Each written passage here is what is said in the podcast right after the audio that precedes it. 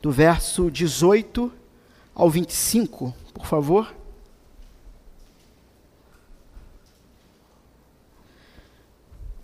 Um irmão voluntário que possa nos ajudar a conduzir nessa leitura.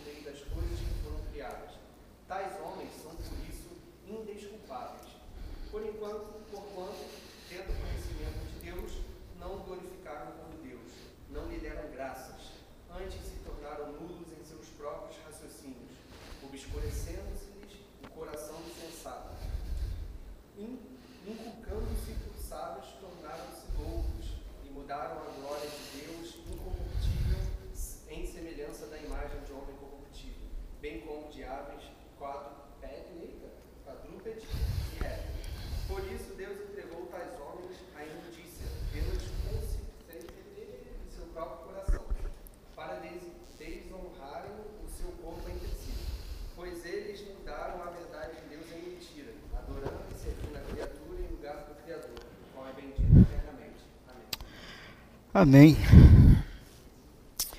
Alguém pega mais um pouquinho de água para mim, por favor? Obrigado. Podem tomar assento.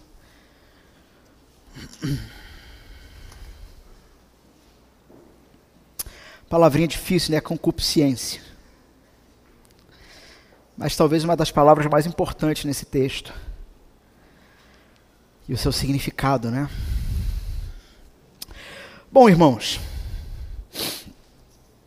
Então, estamos dando sequência àquela série de mensagens né, de janeiro, onde nós temos por objetivo pregar temas, textos que tragam ah, uma, uma recalibragem, uma reflexão sobre a plantação, ah, entendendo que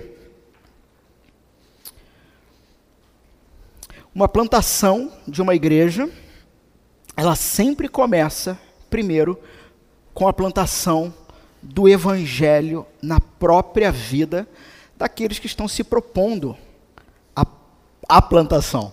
Ah, então, ah, nós vimos no primeiro, no primeiro domingo ah, sobre a vida, a missão na cidade. No domingo passado, nós vimos sobre três maneiras de viver, onde apenas uma agrada a Deus. Tá? Ah, uma primeira maneira errada de se viver é de forma irreverente à própria espiritualidade, à própria realidade de Deus, ou seja, é, um, é, viver na incredulidade, viver na irreligião. Né? Isso aí a gente não precisa trabalhar muito para provar o ponto de que isso é um erro.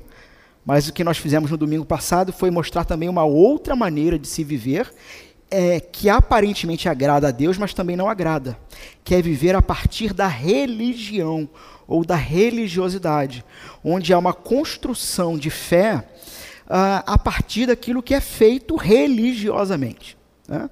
E o ponto que agrada a Deus, então, é o extremo centro disso, é o Evangelho. O Evangelho é uh, o poder de Deus, a palavra do Senhor, que engloba tudo que, que, possa, que possamos ler sobre o Cristo de Deus, que te convida, na verdade, a gente tem essa prática de dizer que o Evangelho convida, né? Mas é muito mais do que um convite. Eu não sei se vocês já prestaram atenção nesses detalhes, mas é um imperativo, é uma ordem.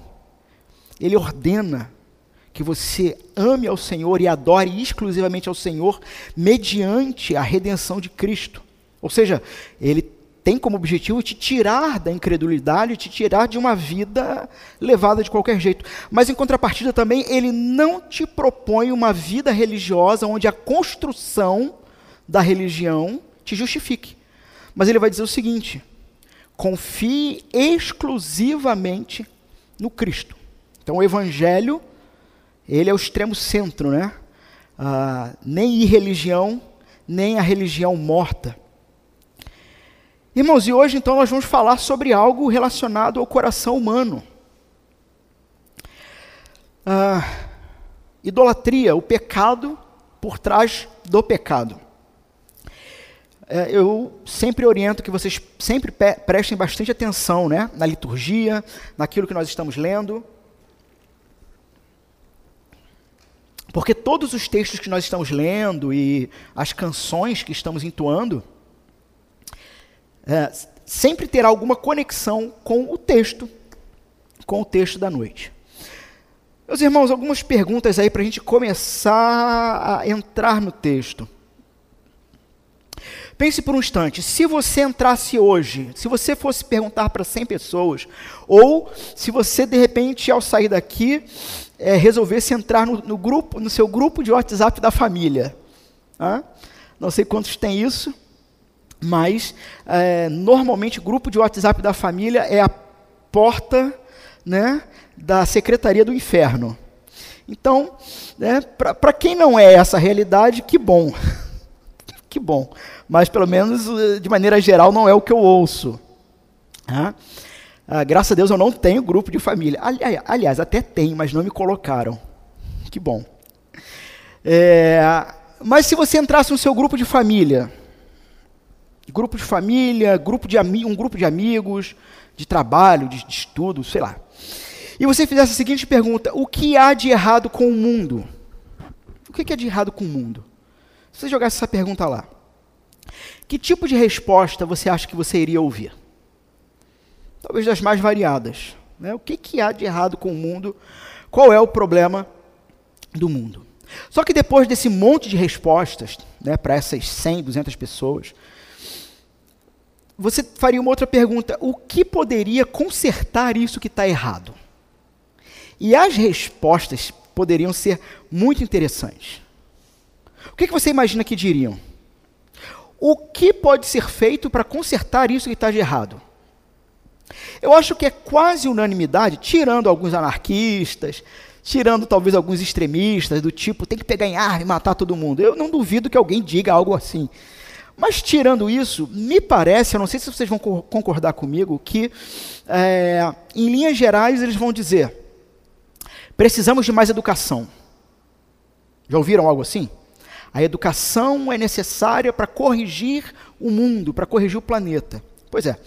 É interessante como que também se pensava assim, de que o conhecimento humano, o desenvolvimento é, humano como um todo, iria elevar a humanidade a um status e coisa e tal, até que veio a Primeira e a Segunda Guerra Mundial e jogou por terra toda essa ilusão humana, de que o ser humano pela educação, ou pela tecnologia, ou pela ciência, poderia consertar o mundo. Né? Ah, muito bem. Só que se fosse perguntado para você o seguinte: o que há de errado com você? O que há de errado com você? Eu acho que talvez a resposta mais sombria que eu ouviria era: nada. Erro em mim? Talvez essa fosse a pior das respostas. Mas você já parou para pensar uh, sobre isso? O que há de errado com você? De verdade, irmãos, aqui não é bem uma, uma pergunta retórica. Eu quero que vocês pensem. Não, vocês não vão responder isso agora, pelo menos para mim. Mas pare e pense por um instante.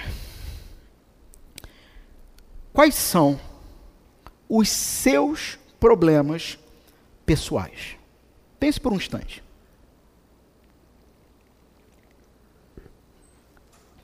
Qual o seu problema? O que há de errado com você? Talvez alguém assim, muito crente, mas muito crente, tá? Muito crente. Chegaria para mim, o pastor, e responderia coisa do tipo: meu problema é o meu pecado. Sei lá. Acho que o cara tinha que ser muito crente para falar isso para mim. Meu problema é o meu pecado. Meu problema é que eu estou orando pouco, pastor. Estou orando pouco, eu reconheço isso. Olha, aquele. Hã? Devocional. O que é isso? Hã? Então, creio que eu ouviria respostas assim. Mas uma pergunta que me intriga é: e se ao invés do pastor estar te fazendo essa pergunta, fosse o seu terapeuta? Se fosse o seu psicólogo, e ele perguntasse para você qual é o seu problema, o que, que você responderia? Porque vocês perceberam a desconexão? Você percebeu como é muito fácil dar uma resposta para o pastor e dar uma outra resposta para o terapeuta, para o psicólogo, psicanalista?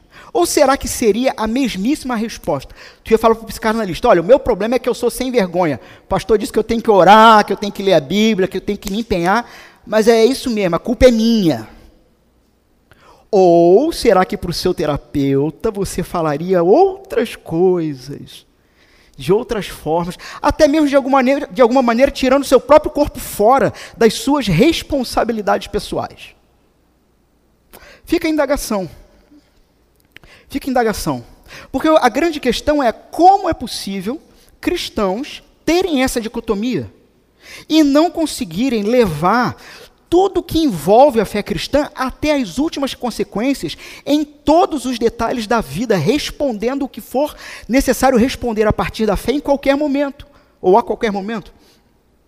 Ah, essa, foi essa semana, se eu não me engano, que morreu um filósofo famoso chamado Olavo de Carvalho. Ah, os escritos dele, academicamente, são primorosos. Os escritos dele. Né?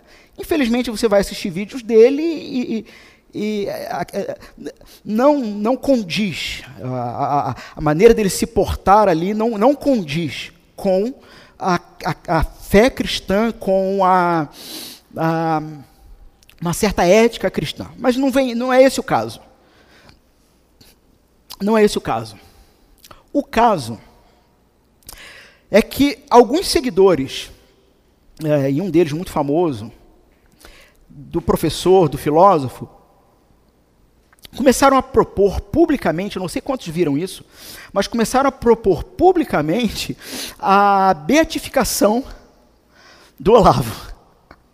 É, e com argumentos do tipo ah, que é, centenas e milhares de pessoas voltaram ao romanismo por conta do professor e coisa e tal. E, ah, bom, inclusive também já deixo alerta aqui para quem de alguma maneira o admira, não tenha dúvidas. Inteligente o homem era. Mas não tenha dúvidas, e ele já disse isso em vídeo, tem vídeo dele dizendo isso. Que tudo que ele fazia tinha um único objetivo: trazer pessoas para o romanismo. Não sei se vocês sabiam disso, mas esse era o objetivo dele. E muito me espanta hoje cristãos que ouvem ele sem nenhum tipo de filtro. Né? Porque esse era o objetivo de vida dele, e ele diz isso em vídeo. Né? Mas por que, que eu estou usando isso como exemplo? Porque você vai ver é, essa nova onda, uma onda de conservadorismo cristão, que tem muito mais um viés católico romano, onde esses católicos romanos não têm nenhum problema de publicamente expor e falar a partir da fé deles, por mais que pareça absurdo para a gente. Entenderam o ponto? Por mais que pareça absurdo para a gente, eles não têm problema nenhum de publicamente conduzir a fala e o que for necessário a partir da fé deles. Enquanto que parece que nós, protestantes, em algum ponto da nossa história, criou-se uma dicotomia, onde, novamente, respondemos uma coisa para o pastor sobre qual é o seu problema e respondemos outra coisa para o terapeuta de, sobre qual é o seu problema. E isso vai ter relação com, afinal de contas, onde está o seu coração? Qual é a resposta verdadeira? A que foi dita para o pastor? É aquilo que você acredita mesmo? Ou é a que é dita para o terapeuta? No que você acredita? Irmãos, a grande questão humana, e todo problema, nós lemos isso quando lemos o texto aqui de Ezequiel. A grande questão está no coração humano. Esse é o grande tema, o grande, a grande questão que o Senhor Jesus veio também para resolver.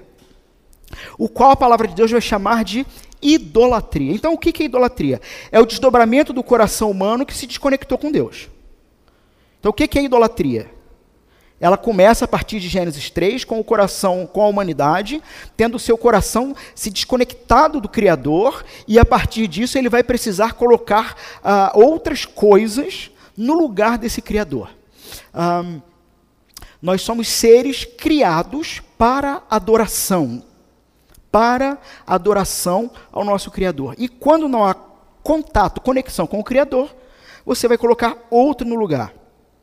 Mas a grande questão é que a gente foi ensinado há muito tempo que idolatria ou os ídolos, eles estão apenas conectados com estátuas.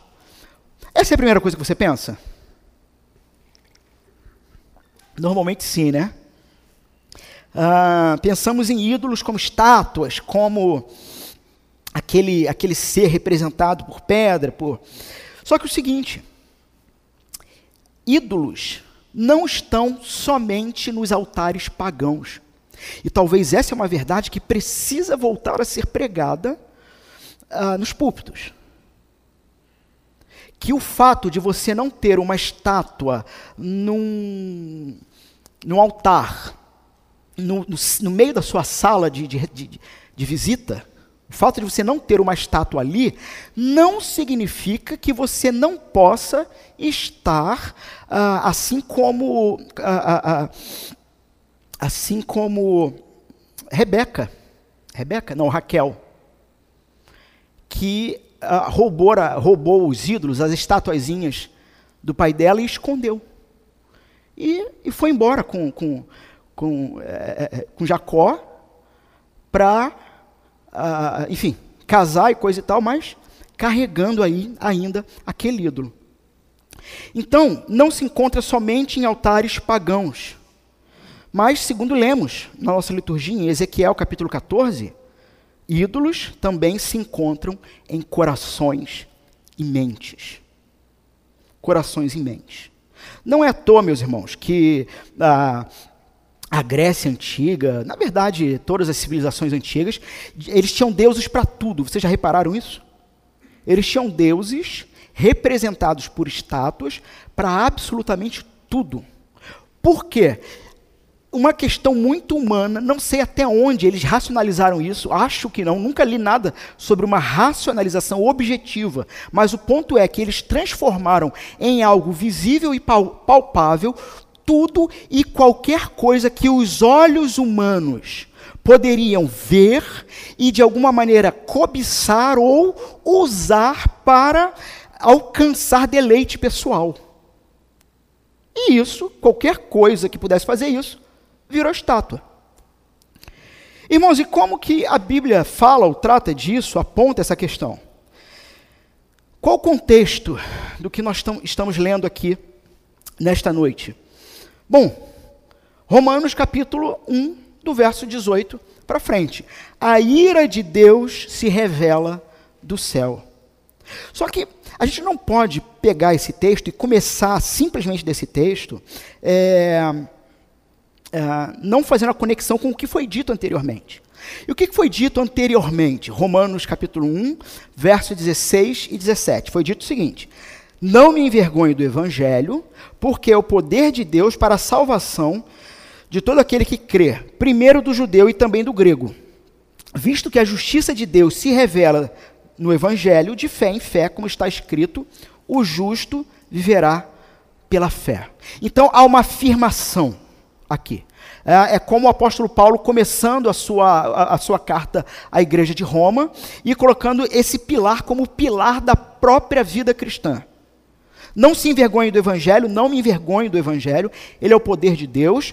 Por que, que ele é o poder de Deus? Porque ele vai revelar uma determinada justiça de Deus. Uma justiça que Deus ah, promoveu na cruz, no Filho dele. Então, ah, essa justiça de Deus, aquele que crer, que acreditar nessa justiça de Deus, será salvo, será transformado. E aí, a, a partir do verso 18 até o capítulo 3, verso 20, o apóstolo Paulo ele vai responder questões do seguinte. Porque ele já falou, uh, o justo viverá pela fé. Por que é necessário a fé? Porque não é uh, por fé e mais alguma coisa que a gente possa fazer. Por que necessitamos da justiça que Deus oferece? Por que, que a gente simplesmente não pode conquistar essa justiça, ou fazer por merecer, ou obter por nós mesmos? Então ele vai aqui do verso 18 até o capítulo 3, verso 20, explicar o porquê.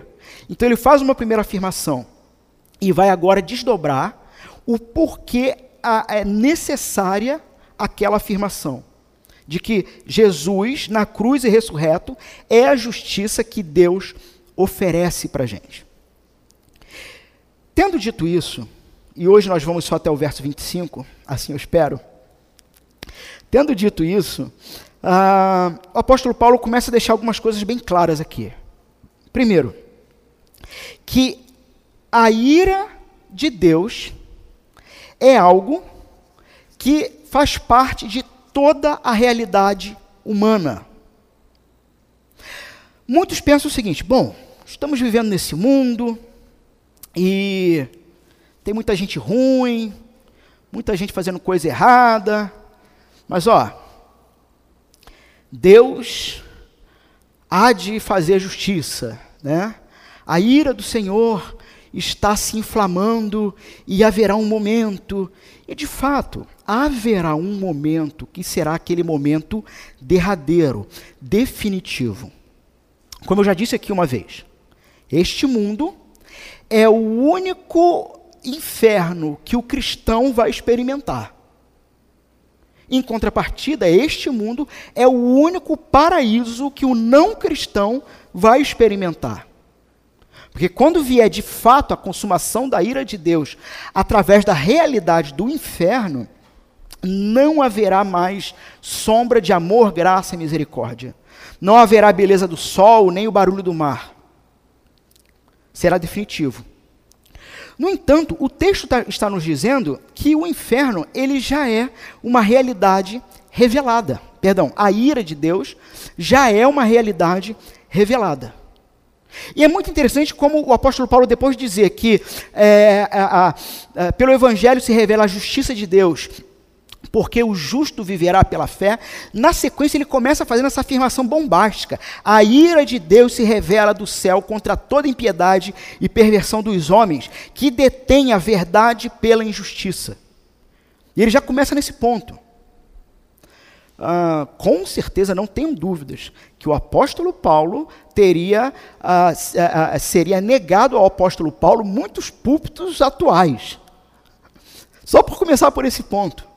Porque a grande questão é a seguinte: que se a ira de Deus não ficar clara para você ou para qualquer indivíduo, o evangelho ele perde força e ele perde sentido.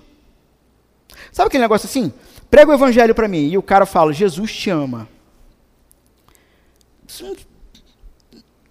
Sem contexto, não significa coisa alguma. Não significa coisa alguma a realidade e a necessidade de um Salvador, primeiro, antes da graça, é necessário anunciar a lei. E por que você está dizendo a lei? Porque a ira de Deus que está se manifestando é uma ira que ela, ah, diferente do que se pensava ah, das divindades gregas, por exemplo. Do que, que se tratava a ira no pensamento grego e inclusive no pensamento moderno. Eu não sei se vocês sabem, mas muitos cristãos têm dificuldade com esse texto. E muitos cristãos têm dificuldade com a doutrina da ira de Deus. Muitos cristãos. Porque eles pensam na ira de Deus como algo apaixonado, sabe? Como algo inflamado, às vezes como algo romântico, no sentido de uh, uma resposta caprichosa. Porque assim eram as divindades gregas, né? Ah, na, na, nos deuses gregos, ah, um deus, ele era ofendido, às vezes o, o, o, pobrezinho lá do adorador lá não sabia nem como que ele ofendeu aquela divindade, e o ponto é que aquela é, divindade, ela é ofendida no sentido do seu ego. O seu ego, o seu orgulho, a sua dignidade, ela é ferida. E essa divindade grega castigava com uma ira, a partir de uma dignidade ferida, uma ira é, que gerava um castigo desproporcional. Só que a ira de Deus parte de um pressuposto de que Deus é santo e justo e que todo o castigo de Deus sobre aqueles que continuam amando a impiedade e a perversão é um castigo na proporção exata e perfeita. É, por questões assim, por exemplo, que os teólogos vão dizer que ah, uma velha senhora que alimentava os gatos e os pobres, ah, mas morreu sem arrependimento de pecados e confissão do Cristo como único Salvador dela, ela vai experimentar o inferno. No entanto, a proporção do juízo sobre ela é infinitamente menor do que a proporção do juízo sobre Hitler. Perceberam a diferença? Porque a ira de Deus é executada de forma justa e perfeita. Ela não é uma ira inflamada, apaixonada e desmedida, mas é uma ira a partir da justiça e santidade dele. Muito bem. Então a ira de Deus tem por base a sua justiça. O que atrai a ira de Deus? O texto vai dizer o seguinte: impiedade, e injustiça. Percebam que impiedade aqui, essa ideia de maldade, ela tem relação com o desprezo ao próprio Deus, entendendo que Deus é amor, que Deus é santo e que Deus é bom. Qualquer coisa que vá contra ele ou contra a vontade desse Deus, que é bom, que é santo e que é amor, em contrapartida, então, vai ser taxado de impiedade todo ser humano que não se relaciona de maneira plena e perfeita com o Deus Criador é um ser humano que pratica essa impiedade. Então, impiedade tem relação com ah, esse eh, um, um relacionamento vertical do homem com Deus que é destruído. Mas não somente a impiedade humana atrai a justiça de Deus, a, a, a injustiça. A, praticada pelo homem vai ter relação agora com desprezo ao outro, com desprezo ao direito do outro. Se trata da destruição de uma relação agora horizontal com aqueles que é, te cercam. Veja então, se na verdade o que Paulo está dizendo aqui é apenas uma maneira diferente de dizer, ó, Todos aqueles que não cumprem perfeitamente a lei de Deus já estão debaixo do juízo de Deus. E quem é que não cumpre a lei perfeitamente de Deus? Ora, podemos então ir para Jesus, quando ele vai dizer, quando perguntar a ele, mestre, ah, qual é o maior dos mandamentos? E ele vai resumir então vai dizer que depende, é, toda a lei, todos os profetas vão depender dessa realidade. Amar a Deus acima de todas as coisas e amar o próximo como a você mesmo. Ora, se esse é o resumo da lei, e a Bíblia, a palavra de Deus vai dizer que nenhum ser humano cumpre perfeitamente toda a lei, o que a palavra de Deus está dizendo para mim e para você? Tu sabe qual é o seu problema? Sabe qual é o meu problema? É que eu não amo a Deus como deveria amar, e por conta disso, é, eu espero não decepcionar vocês, mas eu não amo vocês como deveria amar. Eu não amo vocês como deveria amar. Este é o pecado, este é o pecado que vai gerar todos os outros pecados e que vai gerar um coração vazio e desesperado por sentido, desesperado por significado, e por conta de um afastamento de Deus, e às vezes até mesmo um cristão que mantém um afastamento de Deus porque não está vivendo a partir do Evangelho, crendo e se arrependendo continuamente, mas está vivendo a partir de uma religião fria, uh, e morta, ou às vezes muito quente, mas infantil, bitolada, sem evangelho, que te leva também muito mais ao orgulho espiritual, ou seja, um, qualquer prática religiosa acaba entrando nesse coração vazio de significado, por quê? Porque está desconectado de Deus. E a partir disso vai pecar. A partir disso vai ter ansiedade. Veja, eu não estou falando de ansiedade. Existe uma ansiedade que é patológica. Existe uma ansiedade que ela nasce ah, fruto ah, de questões ah, fisiológicas, biológicas. Ah, ah, um, um, uma, uma, uma trilha de DNA familiar que em algum momento, algum ponto, desencadeou uma questão que talvez vai necessitar de medicamento. Agora, a grande questão, a grande questão é que nós temos que olhar para a nossa vida e analisar a vida, primeiramente a partir do que o Evangelho e a palavra de Deus define. Define. Muito bem. Então, essa ira é real, ela é revelada, ela é revelada dos céus. E quando o texto diz o seguinte: uh, os homens detêm a verdade pela injustiça. A ira de Deus se revela do céu contra toda impiedade e perversão dos homens que detêm a verdade pela injustiça.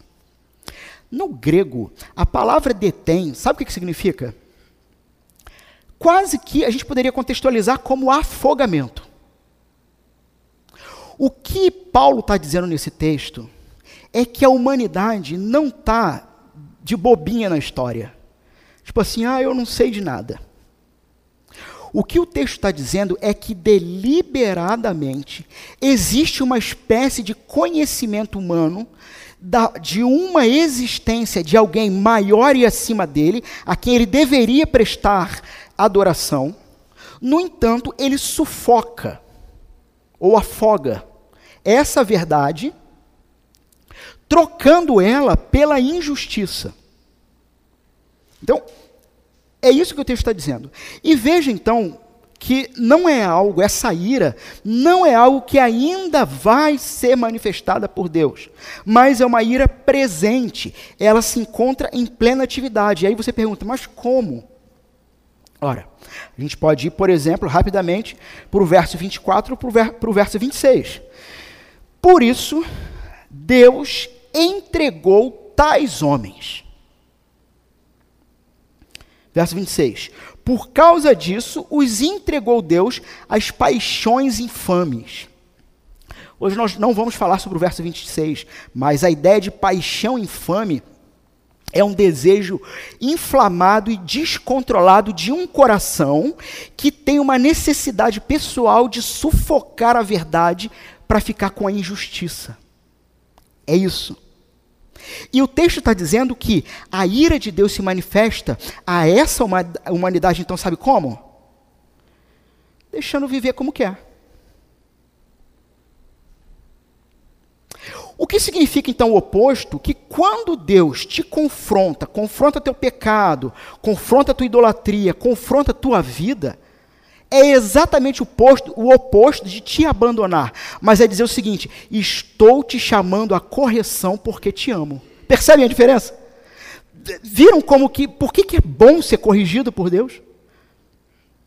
Porque a ira de Deus se manifesta em que ele simplesmente vê essa humanidade e toma uma decisão. E é interessante, porque quando diz, por isso Deus entregou tais homens, a, flexão aqui de entregou não é algo de simplesmente assim, Deus olhou e deixou fazer.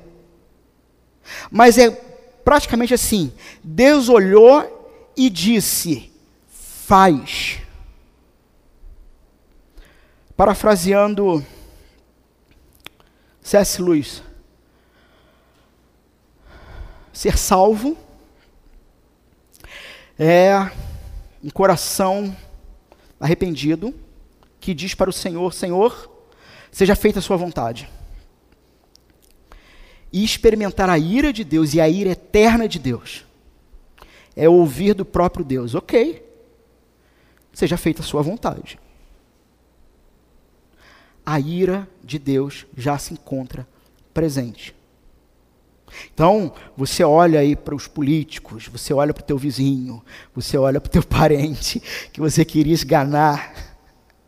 É lógico que nós ah, com o coração de Cristo, com o Espírito ah, ah, vivificado pelo Espírito Santo de Deus, ou seja, sendo feitos novas criaturas. Somos chamados a nos mortificarmos, a engolirmos certas justiças e verdades pessoais e pregarmos o Evangelho a todos. No entanto, ah, se você percebe alguém que vai até o fim da sua vida e era muito mal e não se converteu, a ira de Deus simplesmente foi até o fim da onde aquele próprio indivíduo desejou para toda a vida. Essa é a realidade bíblica. Deus então os deixou. A gente pode trazer à mente aquela ideia do, um, da, do nível da taça de Deus que está subindo. Nós vimos isso em Apocalipse, quem tem acompanhado. Há uma taça que é chamada da taça da ira de Deus, que ela está subindo a um nível e até um determinado ponto, que quando chegar nesse ponto ela transborda. Ou quando não, você vai ter textos que dizem que o próprio Deus vai dar de beber. E veja, dar de beber aqui, irmãos, não é. Dar de beber é pegar e dizer: agora você vai. Ah, experimentar os resultados de não ter honrado em vida o sacrifício que eu fiz com o meu filho. É essa a ideia. Apocalipse 14, 10. Da, da mesma maneira, beberá o vinho da justiça severa de Deus, que foi derramado sem misturas atenuantes uh, no cálice da sua ira, e será atormentado com enxofre incandescente diante dos santos anjos e do cordeiro. Ou Salmo 75, verso 8.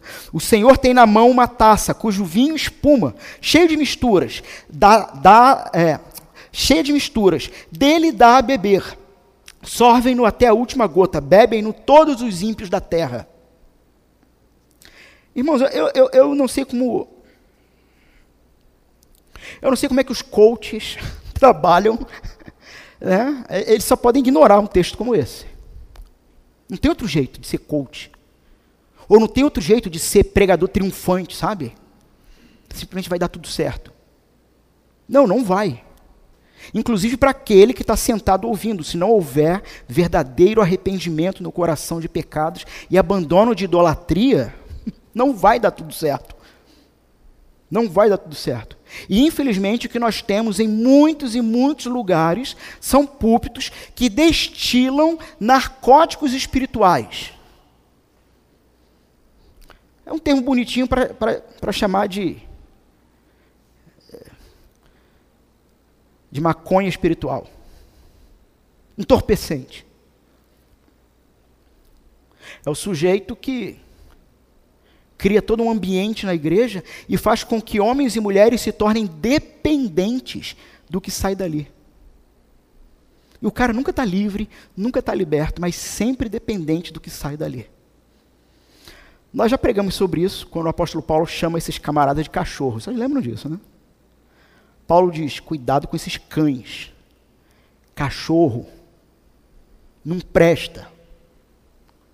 Me lembro quando eu preguei isso, que eu perguntei para vocês até onde vocês estariam dispostos a arrumar uma boa confusão pela palavra de Deus. Porque essa é uma confusão que vale a pena. Cachorro.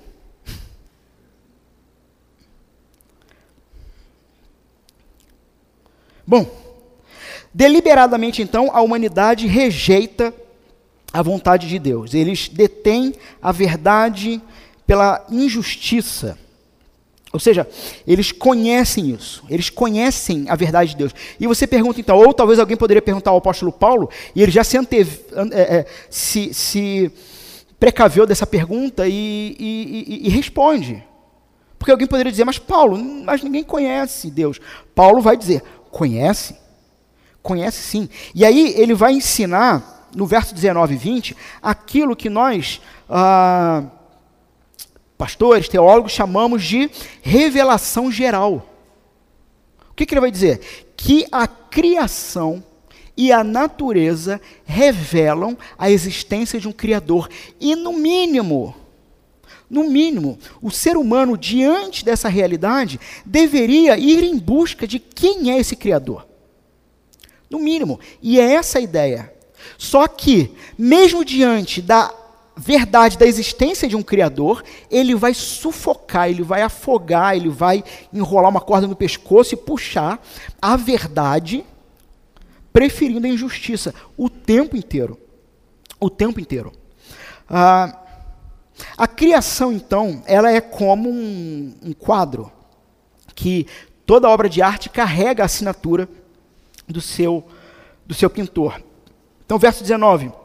Portanto, o que Deus se pode conhecer é manifesto entre eles, porque Deus lhes manifestou. Então, Paulo está dizendo: ó, a ira já se revela e não há desculpa.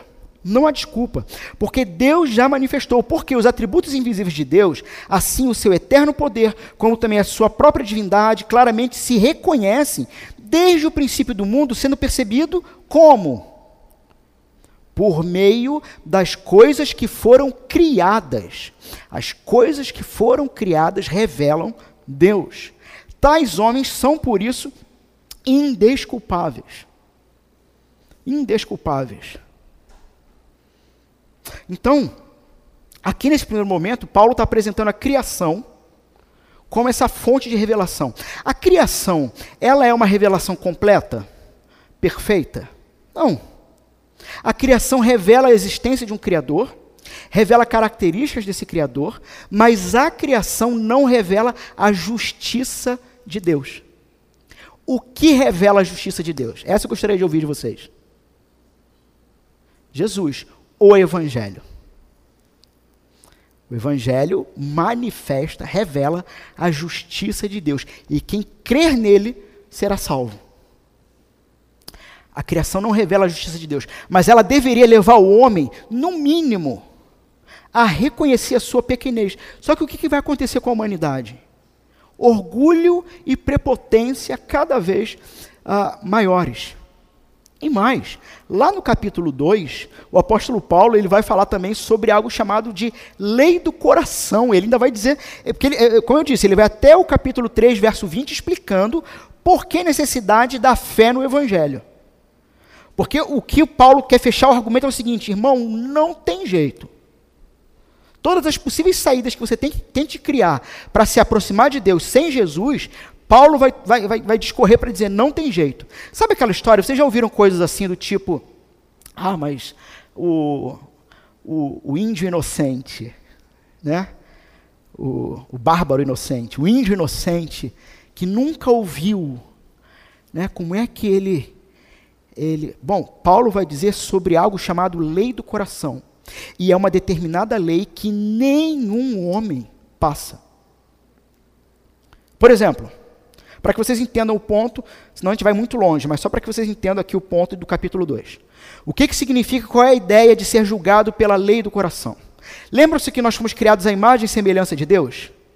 Então carregamos vários atributos do próprio Criador em nós mesmos, que depois do pecado ficou embaçado, ficou distorcido, mas ainda existem é, fagulhas da verdade.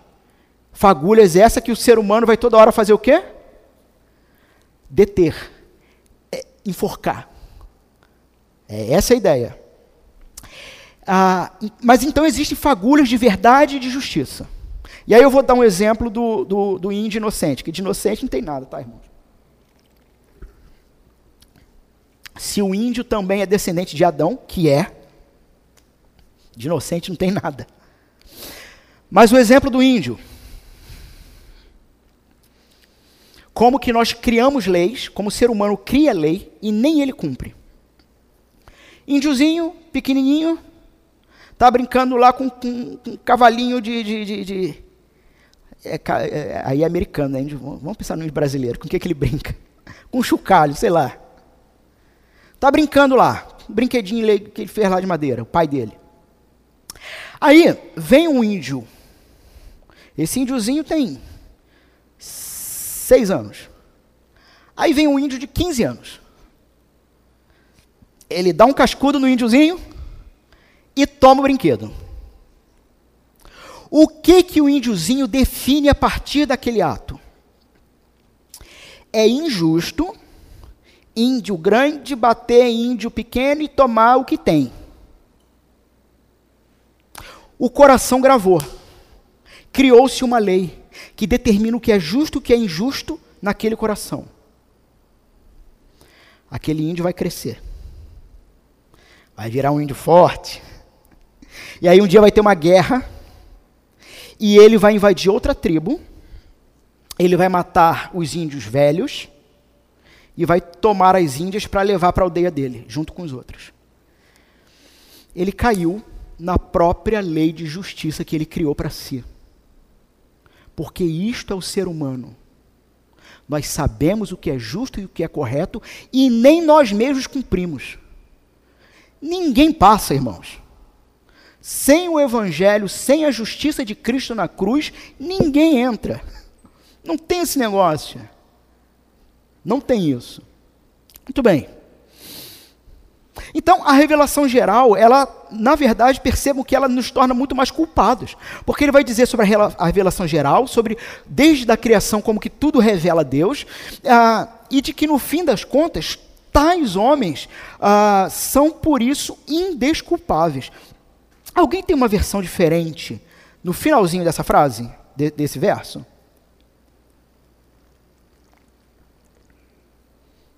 Verso 28.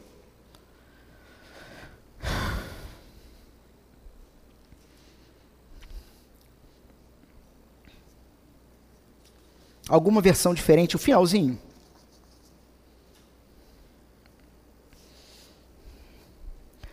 Tais homens são, por isso, indesculpáveis. Porque a ideia aqui do texto, irmãos, ela é muito mais assim, é definitivamente toda a humanidade é culpada. Toda a humanidade é culpada. E qual é o resultado então disso? Qual é o resultado de deter a verdade pela injustiça? O, o resultado é que todos irão, ao substituir o seu Criador, algo no coração é, existencial vai cobrar, vai pedir para ser preenchido. Todos adorarão alguma coisa. E nós temos então do verso 21 ao, ao 23 a corrupção do coração. Porquanto tendo conhecimento de Deus, não glorificaram como Deus. Ou seja, há um conhecimento, há uma, uma verdade revelada, a criação revela, existem fagulhas de verdade no coração. O homem estará o tempo todo tentando abafar essas fagulhas e verdades, porque essas fagulhas e verdades humilham o homem, o colocando debaixo das ordens de um ser superior, que é o próprio Deus, e o homem orgulhoso não quer isso. Ele não quer isso. Então, tendo conhecimento de Deus, não glorificaram como Deus, nem lhe deram graças antes, ao contrário disso, se tornaram nulos em seus próprios raciocínios, obscurecendo-lhes o coração insensato, inculcando-se por sábios, tornaram-se loucos e mudaram a glória do Deus incorruptível em semelhança de imagem de homem corruptível, bem como de aves, quadrúpedes e répteis.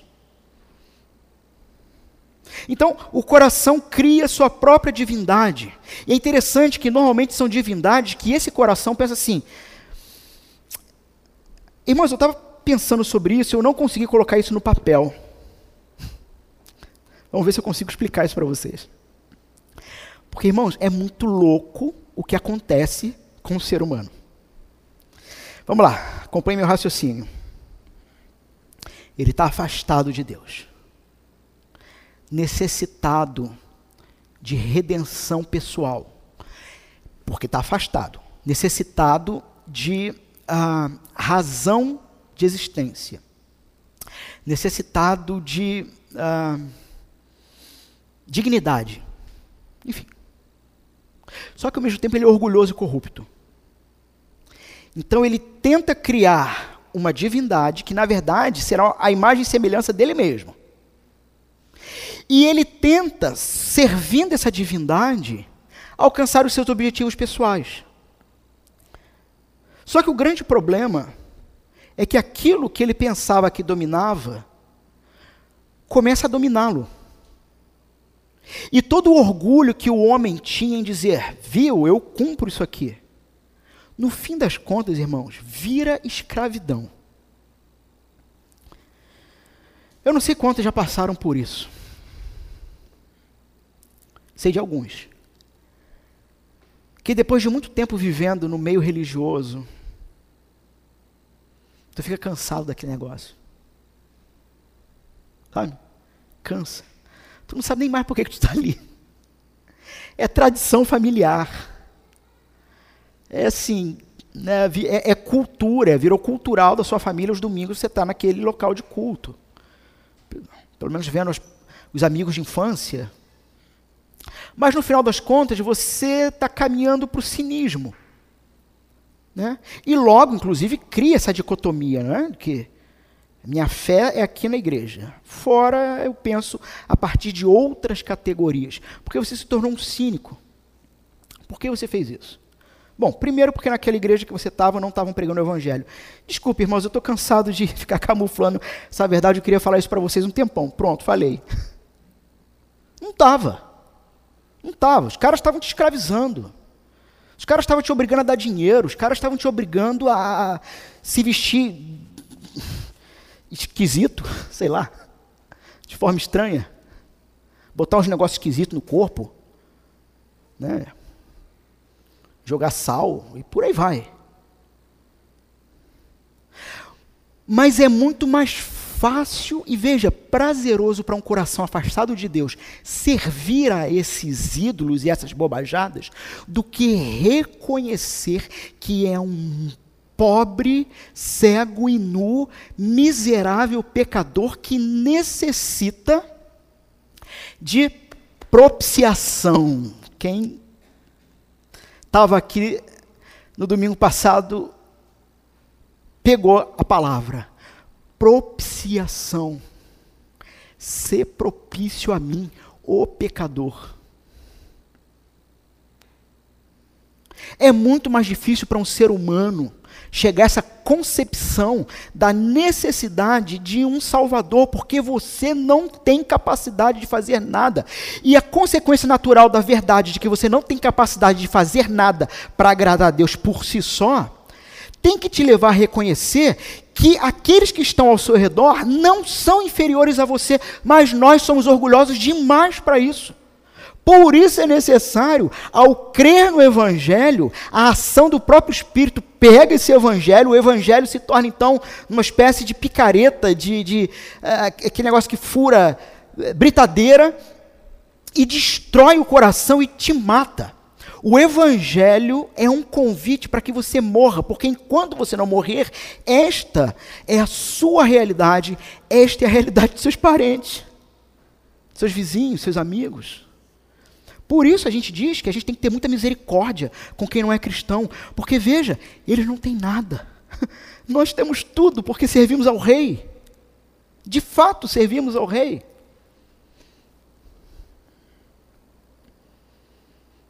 Então, não conhecem a Deus, mas não param de adorar, apenas mudam o foco da adoração. E veja que esse foco de adoração, num primeiro momento, ele vai ter todas as características de um ídolo. Mas você tem que lembrar que aquele ídolo, de alguma forma, é a sua própria imagem. Onde você é tão orgulhoso, mas tão orgulhoso, que você cria um tipo de sacrifício que é tão difícil, que ao cumprir esse sacrifício, você olha para aqueles que não conseguem cumprir a mesma coisa que você faz, e você diz assim: está vendo como é que eu sou melhor? Está vendo como é que ah, como é que ah, eu tenho muito mais capacidade do que você? Porque eu faço as coisas e você não faz.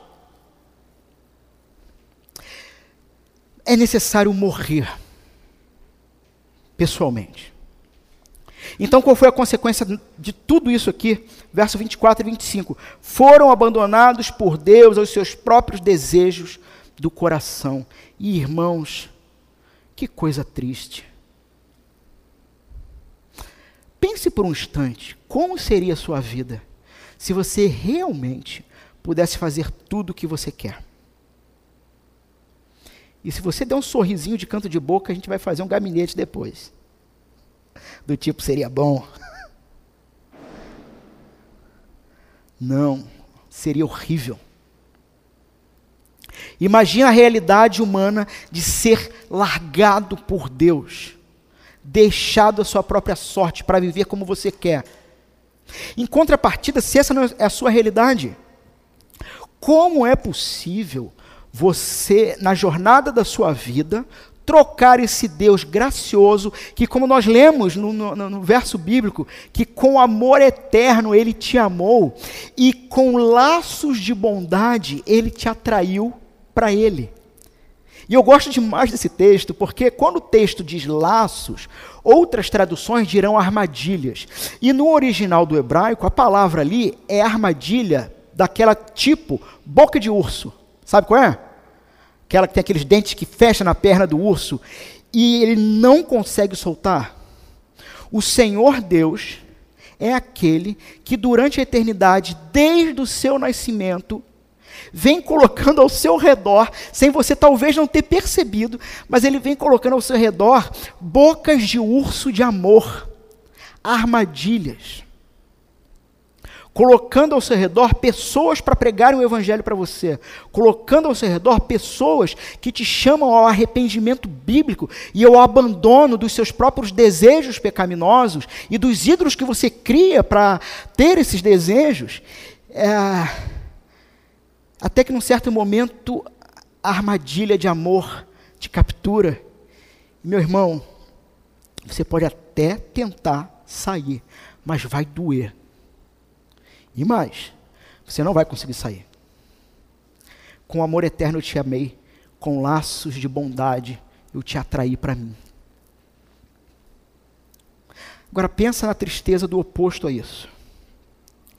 Foram abandonados por Deus aos seus próprios desejos do coração. Versos 24 e 25.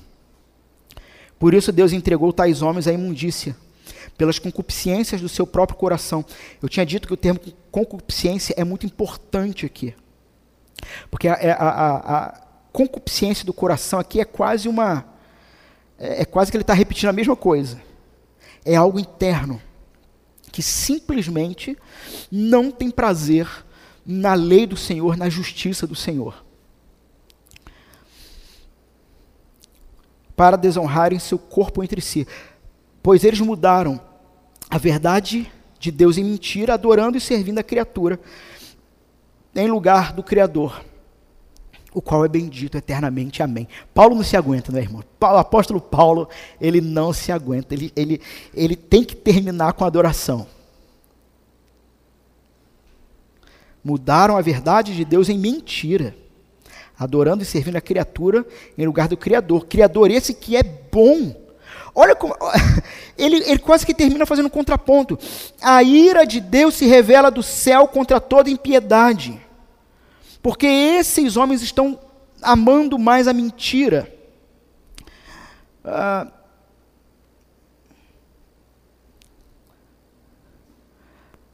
mudaram a verdade de Deus, adoraram e serviram a criatura, em lugar de um Deus que é bendito amável, doce, para toda a eternidade.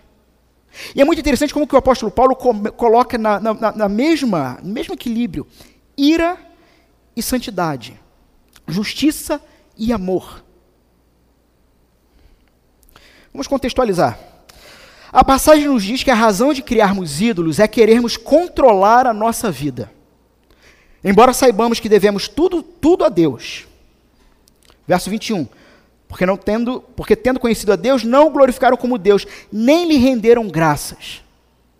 Então, para trocar a verdade pela mentira, abandona-se ele e coloca-se no lugar qualquer outra coisa, com o objetivo de ser o próprio Senhor da sua vida. Sabe aquele negócio assim? Sou eu que defino o que é certo e errado.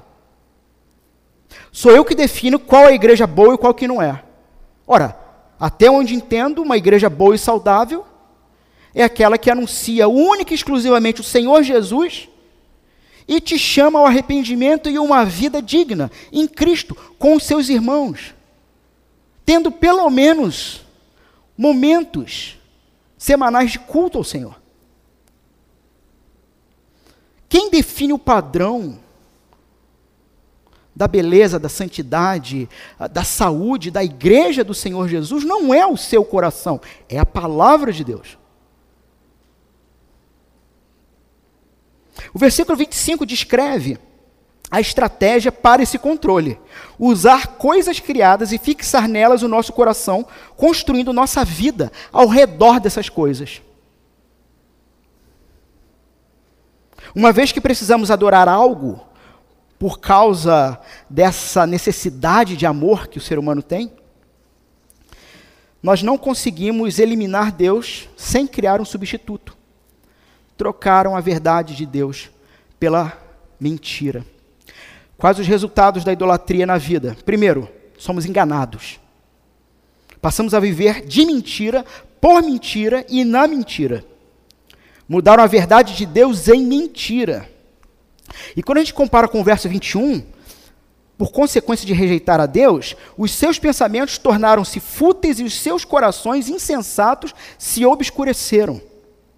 Então, na base de cada uma das nossas escolhas da vida, da nossa estrutura emocional, da nossa personalidade, existe um sistema de crenças falso centrado em um ídolo algo fora de Deus, que acreditamos poder nos dar o sentido e alegria que somente Deus pode dar. Entenderam o ponto aqui? Todos nós temos uma estrutura emocional uh, e psicológica, personalidade.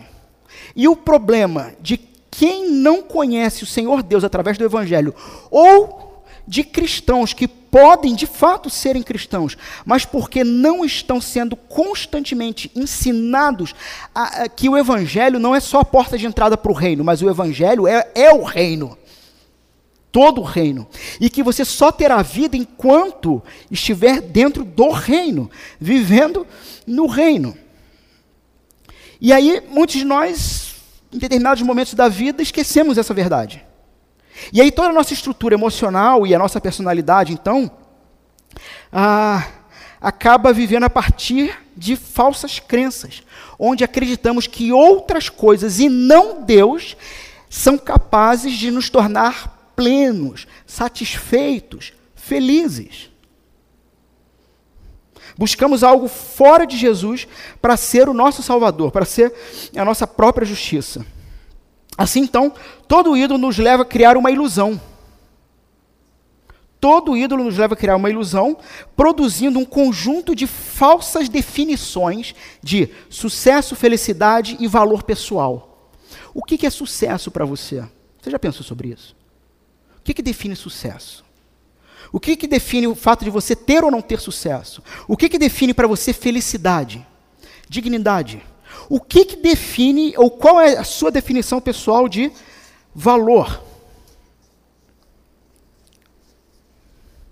A verdade é que o nosso coração, ele opera com bases, às vezes, em falsas convicções profundas.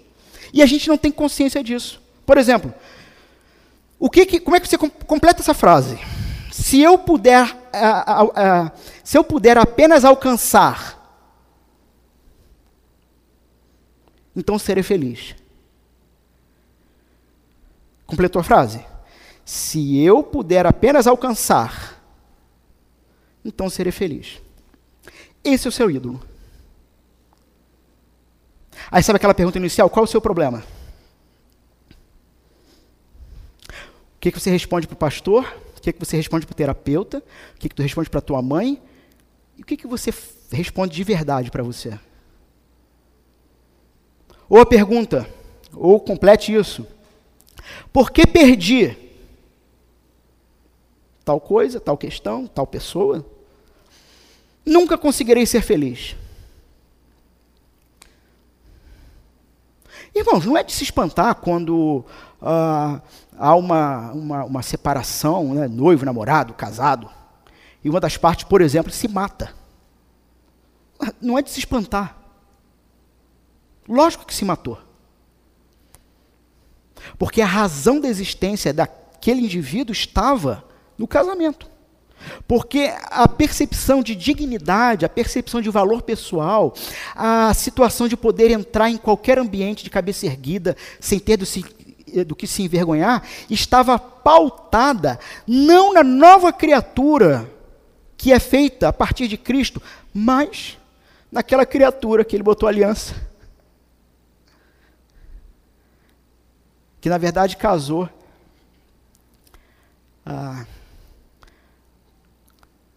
Na prática da idolatria. Buscando felicidade no casamento ao invés de buscar felicidade no Senhor. Paulo mostra como essa ilusão, cegueira e engano, então, podem ser abrangentes. Por quê? Tudo isso vai consistir em, primeiro, veja, pessoas e cristãos que desconectam, desconectam fácil o evangelho da vida. Pessoas que vivem em frustração e confusão intelectual. Verso 21. Os seus pensamentos tornaram-se fúteis. Fúteis. Intelectualmente, você não entende por que, o sujeito tomou aquela decisão. A gente conhece gente assim, né? Às vezes você é um. Tomou uma decisão idiota. Desculpa o termo, mas é isso. Porque você está frustrado porque o seu ídolo não está correspondendo aos seus sacrifícios pessoais, e o ídolo vai exigir cada vez mais. Irmãos, é por isso que o Deus de Israel é aquele que se revela no Êxodo como o Deus que liberta da escravidão. Ele liberta da escravidão e você percebe então como que essa questão de ídolo e idolatria é muito sério e como isso é capaz de captar, cooptar o coração humano. Tem um texto muito bonito ah, do, no livro O Pequeno Príncipe que tem um diálogo do, do, do pequeno príncipe e da raposa onde eles vão. É, é, eu não vou se, conseguir citar agora todo o trecho, mas a ideia é que eles estão numa relação em que é, eles não sabem se vão ser amigos ou não. E, se eu não me engano, é a raposa que diz para ele que, ah, que ela quer ter o coração cativado por ele. O ídolo cativa o coração. E perceba então que essa é a fonte de todo problema humano. O que está cativando o seu coração, te fazendo perder sono, te fazendo perder fome? Para mim seria bom, mas nem isso. Te fazendo perder fome, te fazendo perder às vezes emprego, fazendo às vezes quantos perdendo família. Porque o que está que, que cativa o coração?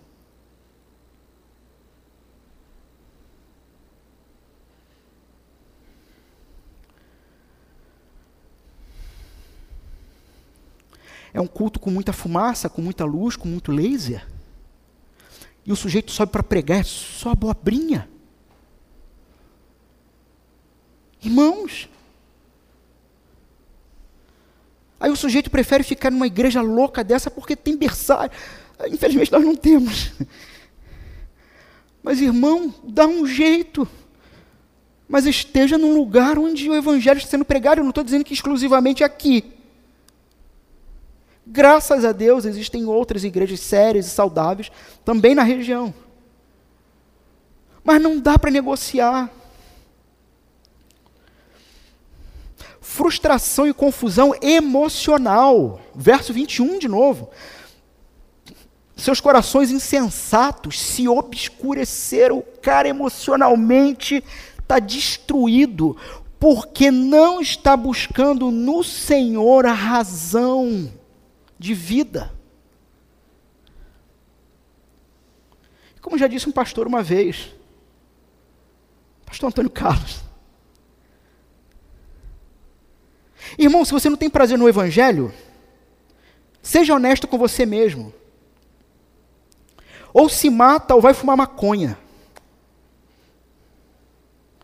Porque uma pessoa honesta consigo mesmo vai perceber que não é possível viver uma vida de escravidão e frustração intelectual e emocional. E aí, pelo menos com entorpecente, você. E não é exatamente isso que as pessoas estão fazendo no final de semana aí? Alguns estão se matando, infelizmente. Mas a bebedeira E a droga está correndo solta essa hora, a gente sabe disso. Por aí. E olha que interessante. Diante de frustração e confusão intelectual e emocional, normalmente quem é que você culpa? Muitos vão culpar logo Deus. Deus é o culpado. Outros vão culpar o mundo. Muitos vão culpar as pessoas que estão à sua volta. Sabe, sempre a culpa é de quem está do meu lado. E muitos vão culpar a si próprios, no sentido de minhas próprias falhas. Só que você nunca aponta o primeiro e o verdadeiro culpado, o seu ídolo. Qual é o seu ídolo?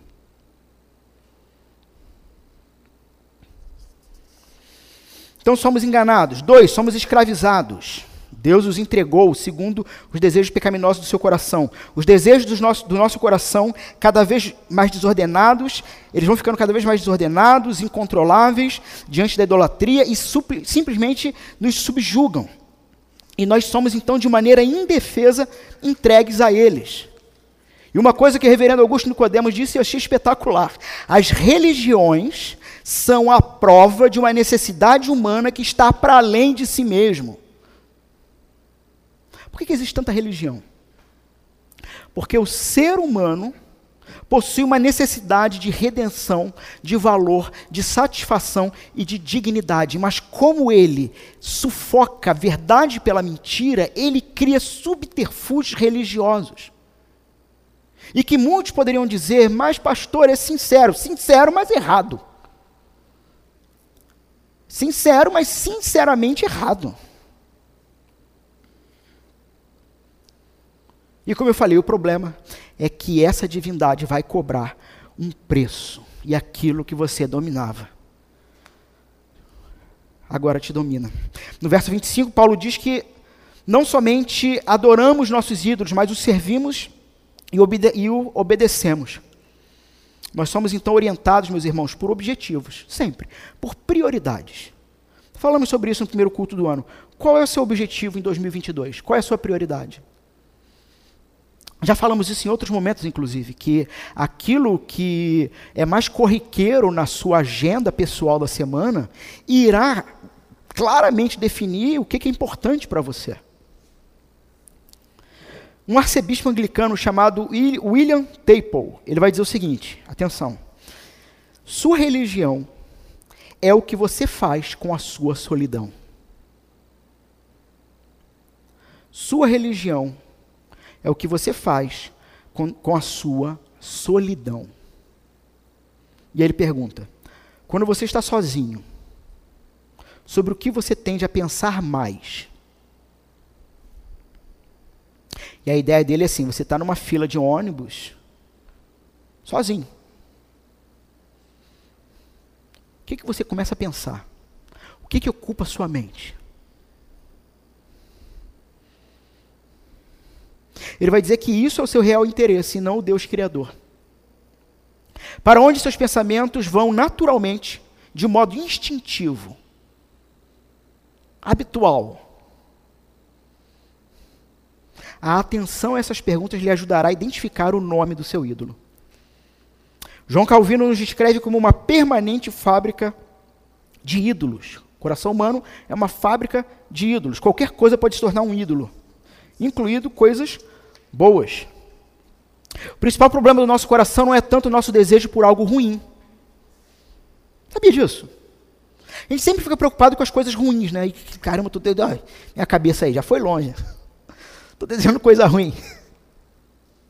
Mas o nosso grande problema não é tanto o desejo por algo ruim, mas é o nosso desejo exagerado por algo bom, dado por Deus.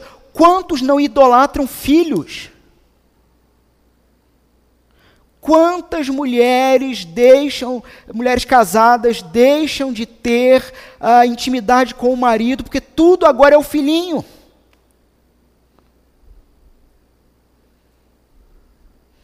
Quantos homens não idolatram o trabalho? Existe um mito grego até muito interessante sobre isso, não vai dar tempo de contar ele aqui. Mas sobre essa relação. Ah, não lembro agora o nome do herói grego, que ele vai para uma determinada guerra, para a guerra de Troia, inclusive, e coisas que acontecem distante no lar, no lar dele, depois, enfim. Mas é a coisa do homem que está em busca da glória e que para isso perde mulher e filho.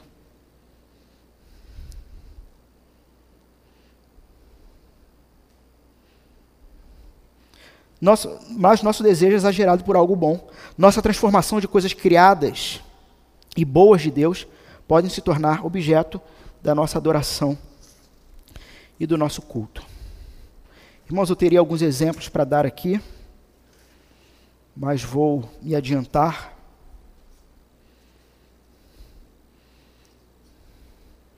Família, dinheiro, trabalho, carreira, Hoje ninguém mais, pelo menos popularmente, né, publicamente, ninguém mais acende vela para Afrodite. Me, me, ajudem aqui, Afrodite, deusa da beleza e fertilidade. Ninguém, tá, ninguém tem Afrodite né, no seu quarto. Mas quantas e quantos dependem da beleza para ter significado. Praticam bulimia. Né? Comem e botam para fora, isso vai se tornando uma doença. Você vê as modelos anoréxicas. Dinheiro.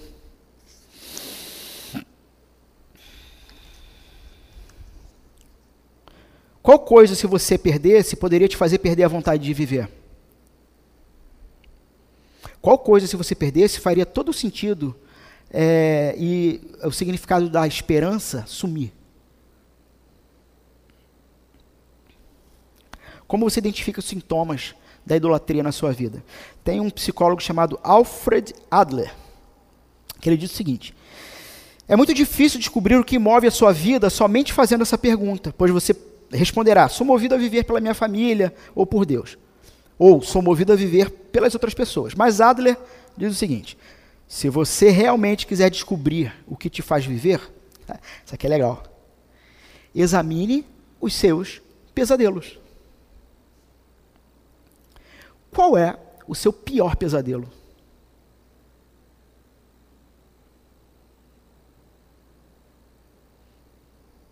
Me lembro de uma determinada pessoa que colocou uma vez no Facebook. O pessoal acha que Facebook é terapia, né? Pelo amor de Deus, irmãos, pegar um de vocês fazer um negócio desse, eu vou chamar no, no, no privado. Dizer, irmão, tira aquilo lá, vamos marcar um gabinete. Ele botou no Facebook. O meu pior pesadelo aconteceu. E eu achava que eu tinha uma liberdade com essa pessoa. A gente era amigo né, de infância. Meu pior pesadelo aconteceu. E eu, cara, Facebook não é, Facebook não é terapeuta, não é pastor, não é, né? Mas vai para praça pública e gritar essas coisas. E eu, brincando na gaiatice, respondi para ele: O que, que houve? Foi pelado para a escola? Tem gente que sonha, né? Foi de cueca. Pior pesadelo, aparece, né? Sem roupa na escola. E a pessoa deu uma resposta lá, depois eu fui entender que o casamento da pessoa tinha acabado. Mas por que, que ele falou isso? Porque de alguma maneira era aquilo que fazia ele ter senso de honra e dignidade e olhar os outros por cima. E acabou. E o ídolo cobrou. Qual coisa, se estivesse ausente, poderia tirar o seu desejo de viver? Isso é o seu ídolo. Qualquer coisa que fosse removida tiraria o seu próprio desejo de vida. Como se livrar da idolatria? Caminhando para fechar. Irmãos, na, eu não sei quem tem aqui a versão NVI do texto, mas na NVI, ela começa o verso 18 com um, um portanto Diferente da Ara, que já começa assim, a ira de Deus se revela. Na NVI começa assim, portanto. Portanto, a ira de Deus se revela. Né? É, e no grego, de fato, a palavra portanto está lá. O portanto faz a conexão com o verso anterior. Portanto, então, o fato é que o evangelho é necessário porque a ira de Deus se faz presente. Ele revela, manifesta a justiça de Deus, justiça aplicada na cruz, no nosso substituto. E através do Evangelho, então, somos ensinados a, de que a vida cristã se trata de uma constante de arrependimento e fé. Arrependimento e fé. O ponto, e eu sei que vocês sabem e fazem isso, mas você já parou para pensar que muitos dos seus pecados, das suas crises, das suas confusões intelectuais, suas confusões emocionais, não, que não é isso o problema, mas que existe um problema por trás disso, que está tentando substituir Deus na sua vida, e quando você acredita nessa mentira, aí você fica confuso e peca. O que eu quero dizer? Que não é só a necessidade do arrependimento de algo praticado ou pensado, mas você precisa aprender a identificar o que está tentando roubar Deus da sua vida, tomando lugar de adoração. Lógico, o pecado e a tentação, você vai se arrepender, vai confessar ao Senhor. Mas o ponto é que o ídolo você tem que aprender, pelo discernimento do Espírito do Evangelho, a identificar uh, do que, que ele se trata. Alguns exemplos rápidos, rápidos aqui. Vamos lá. Identifique o ídolo. Como? Identificando o que você precisa, o que você diz, se tiver isto, estarei pleno. Isto é o seu ídolo. E veja como que Jesus vence esse ídolo. E tendo entendido como que Jesus já venceu esse ídolo. Adore a Jesus pela vitória dele, crendo, trazendo a memória ao coração. Por exemplo, você tem uma necessidade de aprovação, seja ela vários níveis possíveis aqui, eu botei bem genérico. Lembre-se que Jesus foi desaprovado pelo Pai a ponto de ser morto por ele, para que a aprovação perfeita que ele tinha fosse dada para você. Você não precisa de aprovação. Você não precisa se render a caprichos. Você não se precisa se render a nada nem ninguém nesse mundo para satisfazer essa necessidade de estar aprovado. Você já recebeu toda a aprovação dos céus. Identifique o ídolo. Confronte-o com Cristo. Entenda como Cristo o matou. E glorifique a Jesus por isso. E é muito interessante porque ídolo, é, o tema idolatria, que é muito vasto, ele tem muita relação com culto. Muita relação com o culto. Isso que nós fazemos aqui aos domingos eu não sei o, o, quanto o grau que você tem do quanto que é importante isso que nós fazemos aqui no domingo, publicamente. A relevância disso, do culto, da adoração. Você precisa de respeito.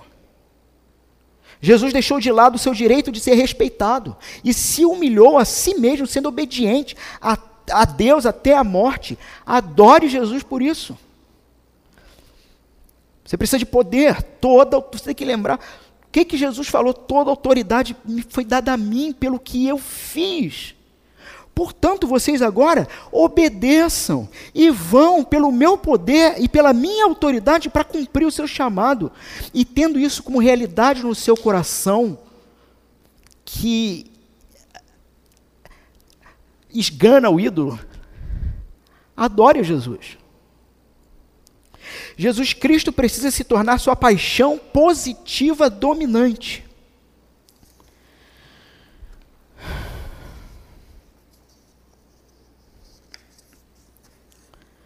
Quando você sente ansiedade, alegre-se e ore. Todas as coisas que tenho, essa é a oração Todas as coisas que tenho são dádivas da graça por causa do amor e sacrifício de Cristo. Elas não estão aqui por causa do meu desempenho, mas pela generosidade dele. Cristo me amou o suficiente para se sacrificar por mim. Ele continuará me dando o que preciso, portanto, meu eu conforte-se, sabe? É trazer o Salmo 42 à baila, à mente. É, porque estás abatido, a minha alma. O que te afliges? Descansa em Deus. Breve o louvaremos. A tristeza vai passar, a ansiedade vai passar. Mas traga a sua fé ao exercício. E não fica com duas palavras.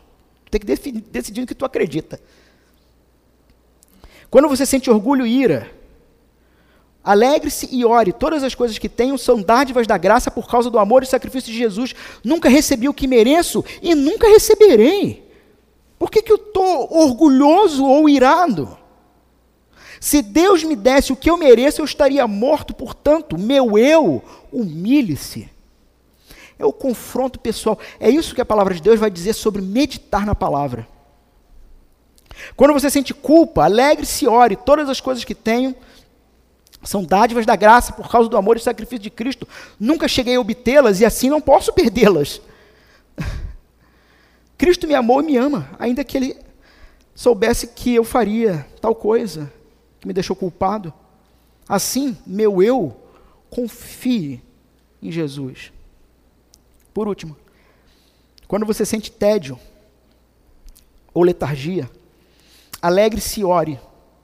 Todas as coisas que tenho são dádivas da graça por causa do amor e sacrifício de Cristo. O próprio fato de que sou cristão é um milagre. Então, meu eu, surpreenda-se com Deus. Fique maravilhado. Já falei aqui uma vez sobre isso. Venha para o ambiente de culto cristão com a santa expectativa de ser surpreendido pelo Senhor e ter naquele dia, naquele domingo, a sua vida modificada definitivamente em algum setor, em alguma área. Venha com expectativa disso. E uma aplicação para a semana, meus irmãos. Vamos ficar de pé enquanto eu faço essa aplicação.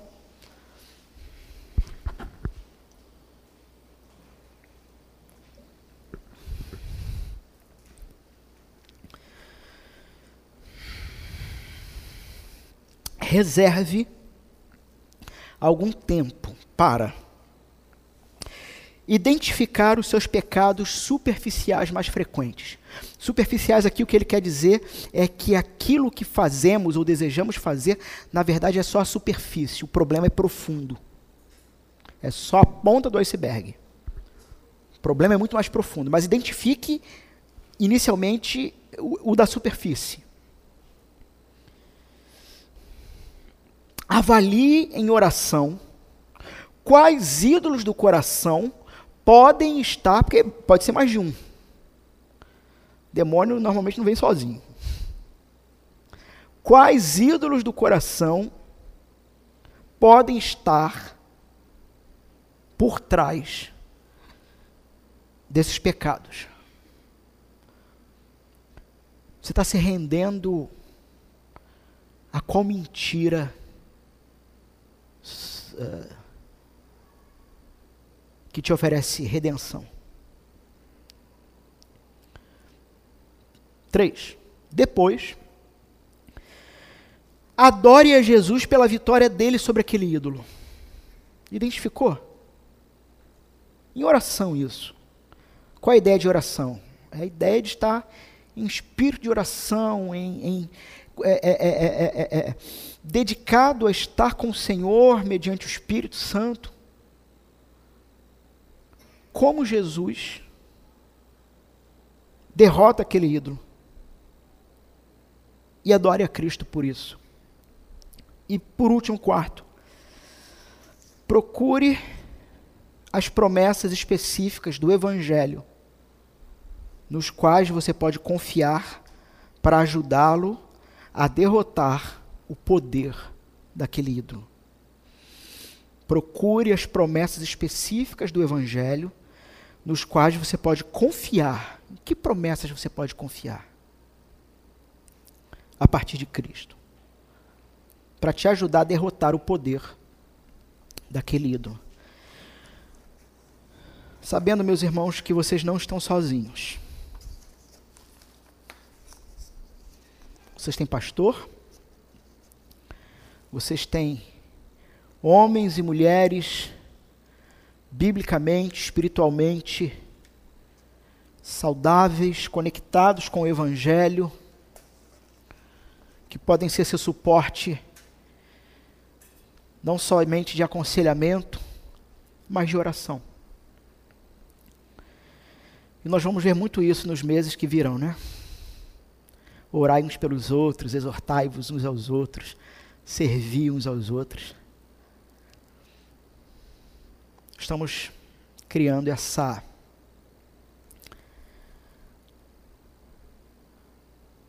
essa característica de uma igreja bíblica, saudável, que procura tocar em todos os pontos do conselho de Deus para toda a vida humana e para toda a humanidade. Vamos fechar nossos olhos.